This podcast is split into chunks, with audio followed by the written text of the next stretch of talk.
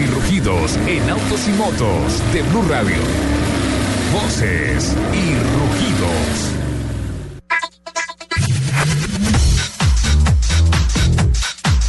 Un despacho de JP Joffre, corresponsal en Berlín del diario ABC de España, reveló que la más alta dirección del grupo Volkswagen estaba al tanto del fraude ambiental por lo menos casi un año y medio antes de que reventara el escándalo tras la denuncia en Estados Unidos.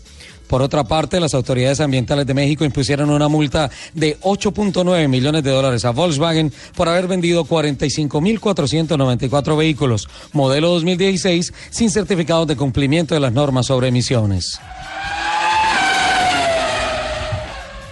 Nissan anunció a través de un video publicitario que está trabajando en un proyecto que busca crear sillas inteligentes para la oficina.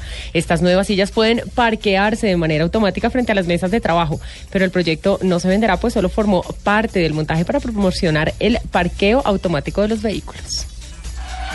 Qué perezosas estas sillas.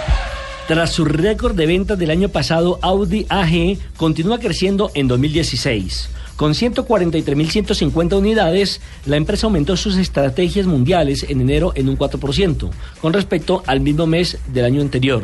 La demanda fue especialmente positiva en Europa, donde las ventas aumentaron un 6,5% aproximadamente.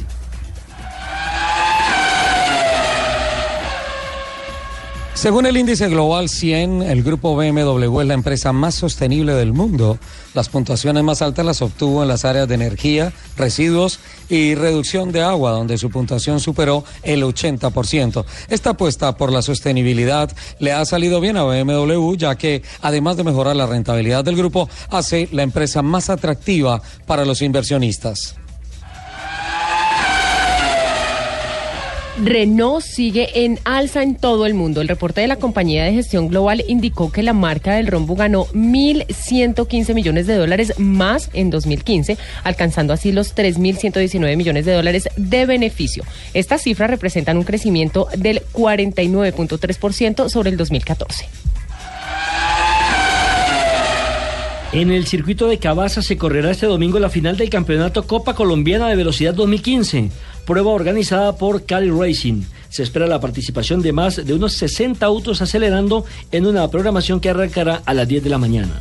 Ojo, es la final del 2015. No se preocupe que los 8 de Colombia son como 12, las piedras de Tunjo están en facultativa, en fin. Los invitamos a que sigan con la programación de autos y motos aquí en Blue Radio.